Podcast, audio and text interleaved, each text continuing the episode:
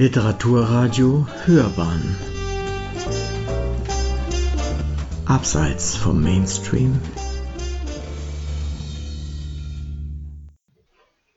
Literaturkritik.de Historischer Roman einmal anders.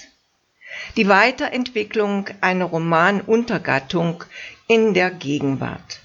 Eine Rezension von Julia Stetter der historische Roman ist keine Neuheit unserer Zeit.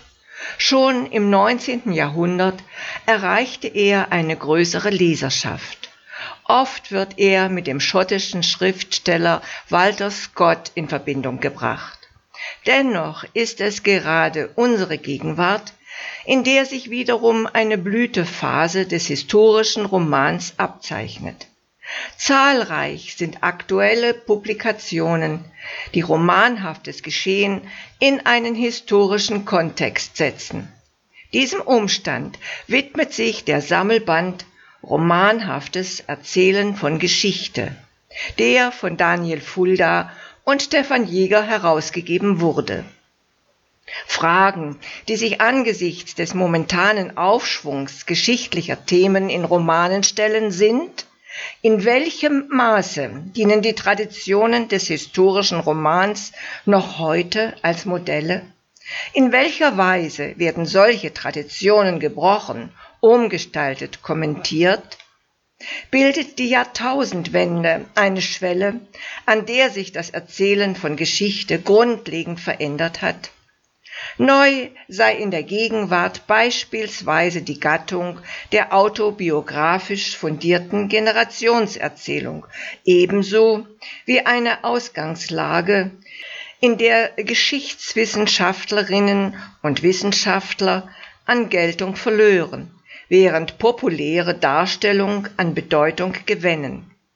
Gleichzeitig bestehe ein verstärktes Bedürfnis nach Orientierung und der Wunsch, Vergangenes selbst zu erfahren.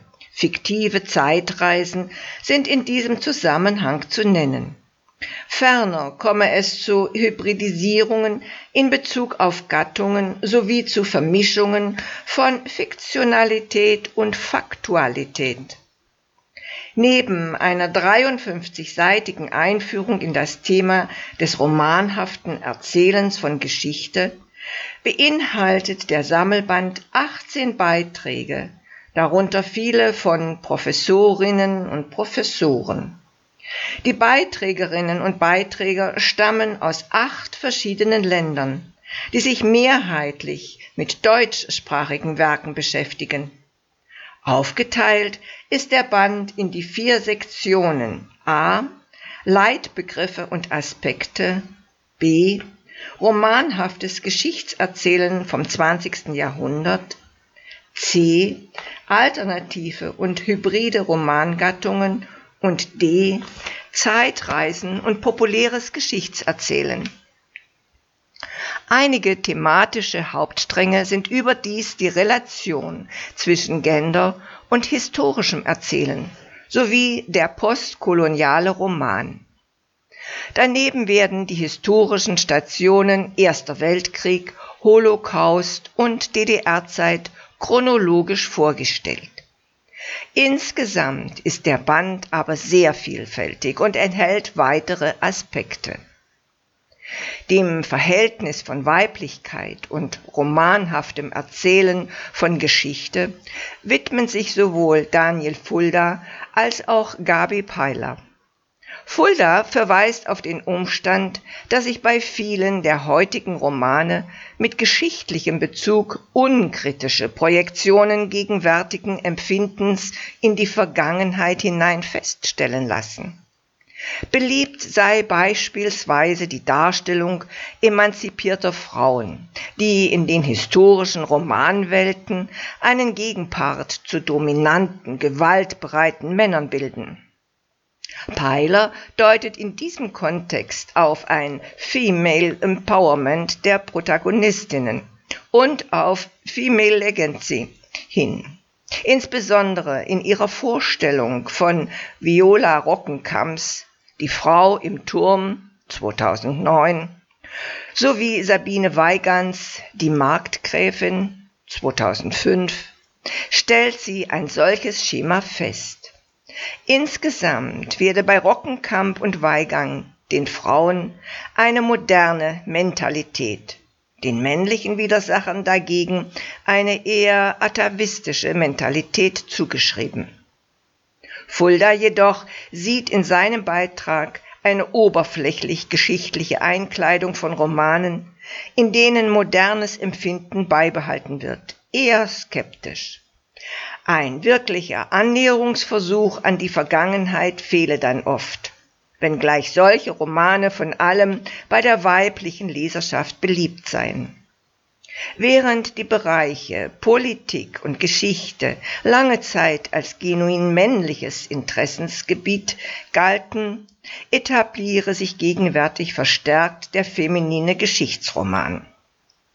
Darin werden Fehler der von Männern geführten Geschichte aus weiblichem Blickwinkel dargestellt. Eine ambitionierte Variante findet Fulda in Angela Steideles Briefroman Rosenstengel 2015. In der Doppelbiografie geht es um Sexualgeschichte im frühen 18. und späten 19. Jahrhundert. Durch offensichtliche Anachronismen werde mit einer naiven Darstellungsweise von Geschichte gebrochen, etwa durch einen Strumpfwirker mit dem Namen Gildelois im frühen 18. Jahrhundert. Fulda bemerkt in Steideles Romanen einerseits eine starke Orientierung auf Geschichte, andererseits aber auch ein großes Vergnügen am literarischen Spiel und dessen Nutzung für metahistoriografische Reflexionen. Dem postkolonial-historischen Roman widmen sich Herbert Uerlings und Elena Agazzi. Ähnlich wie Fulda thematisiert auch Irlings Brüche von Projektionen eigener Wünsche in die Vergangenheit hinein. In Populärmedien hingegen komme es zu naiven Repräsentationen, etwa in Momella, eine Farm in Afrika. Obwohl das Thema Afrika im Fernsehen boome, ist aber nicht jede Produktion eine kritische. In literarischen Texten wird dieser Problematik teilweise Rechnung getragen. Ein Fortschreiben kolonialer Erzählweisen in postkolonialen Zeiten soll derart verhindert werden.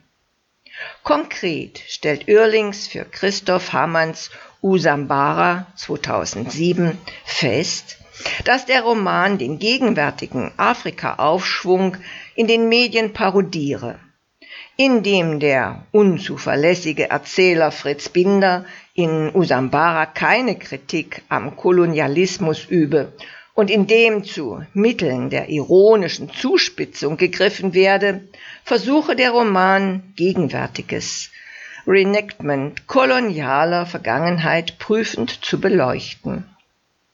Dennoch hält es überlinks für fraglich, ob diese Brechungen ausreichen. Bedenklich sei etwa, dass den Kolonialisierten im Roman nur sehr rudimentär eine Stimme eingeräumt wird. Elena Agazzi kontrastiert hinsichtlich postkolonialer Romane zwei verschiedene Arten des Erzählens. Zum einen findet sie in Mark Buhls Das Paradies des August Engelhardt 2011 einen Stil der Romanen des 18. und 19. Jahrhunderts verpflichtet bleibe. Zum anderen geht sie auf postmoderne Formen in Christian Krachts Imperium 2012 ein. Beide Romane beziehen sich auf die gleiche historische Konstellation, das heißt auf die Person August Engelhardt und die deutschen Kolonialgebiete in Neuguinea. 1884 bis 1914. Im Wesentlichen geht es inhaltlich um Engelhards an Fanatismus grenzendes Bemühen, ein naturnahes Leben zu führen. Agazi zeigt durch ihren Vergleich von Bohls und Krachts Literarisierungen, dass bei Kracht durch seinen postmodernen Ansatz ein weiterer Horizont als bei Buhl gezeichnet wird. Kracht, der noch freier als Buhl mit historischen Fakten umgeht, gelinge es, den Egelhard-Fall in einen größeren Kontext von Imperialismus und Nationalsozialismus einzubetten. Buhl dagegen begrenze sich aufgrund seines traditionellen Schreibverfahrens auf die Darstellung einer nebensächlichen, kuriosen Episode in der deutschen Kolonialgeschichte. Insgesamt stellt Agazi die Vorzüge Krachts bzw. einer postmodernen Ausprägungsform des historischen Romans heraus. Neben vertiefenden Analysen einzelner Werke bietet der Sammelband auch stärker an einem Gesamtüberblick orientierte Beiträge. So thematisiert Stefan Jäger in seinem Aufsatz die generelle Schwierigkeit der romanhaften Darstellung des Ersten Weltkriegs, insbesondere was den deutschsprachigen Raum betrifft. Jäger zeigt zunächst auf, dass in Frankreich im Vergleich zu Deutschland mehr diesbezügliche Veröffentlichungen erfolgen. In Deutschland stehe der Erste Weltkrieg im Schatten des Zweiten Weltkriegs. Dennoch verweist Jäger auf Hans von Trottas Tschernin oder wie ich lernte, den Ersten Weltkrieg zu verstehen, 2013 und Christoph Poschenrieders Der Spiegelkasten 2011. Da beide Bücher jedoch mehr die Psychose der Gegenwart ausdrücken, kämen sie dem Ersten Weltkrieg historisch und in seiner anthropologisch-emotionalen Bedeutung nicht näher. Als alternative Anbahnungen betrachtet Jäger das dem Thema gewidmete Sonderheft der Zeitschrift Die Horen von 2014, die Inszenierung der Sonderausstellung Der gefühlte Krieg vom 27.06.2014 bis 30.08.2015 im Museum Europäischer Kulturen in Berlin-Dahlem sowie die achtteilige Dokumentarfilmserie 14 Tagebücher des Ersten Weltkriegs. Im Anschluss daran bespricht Helmut P. Egale Holocaust-Literatur in deutscher Sprache seit 1990. In Anlehnung an Aleida Aßmann stellt Galle ab 1990 eine Zäsur in der Darstellungsweise des Holocausts fest. Da die Anzahl lebender Augenzeugen abnimmt, fingen individuelle Erinnerungen an, vom kommunikativen in das kulturelle Gedächtnis zu wechseln. Zu unterscheiden sei laut Galle daher zwischen primärer und sekundärer Zeugenschaft. Der Sammelband Romanhaftes Erzählen von Geschichte ist sehr reichhaltig, sowohl hinsichtlich der Anzahl der von ihm behandelten Unterthemen als auch der Gründlichkeit seiner Erörterungen. Darüber hinaus liefert er nicht nur Einblick in Gegenwartsliteratur mit Geschichtsbezug, sondern auch generell in Tendenzen des momentanen Zeitgeschehens. Mit seinen Fallstudien und systematisierenden Überblicken bietet er vielfach Möglichkeit zum Weiterdenken und Forschen.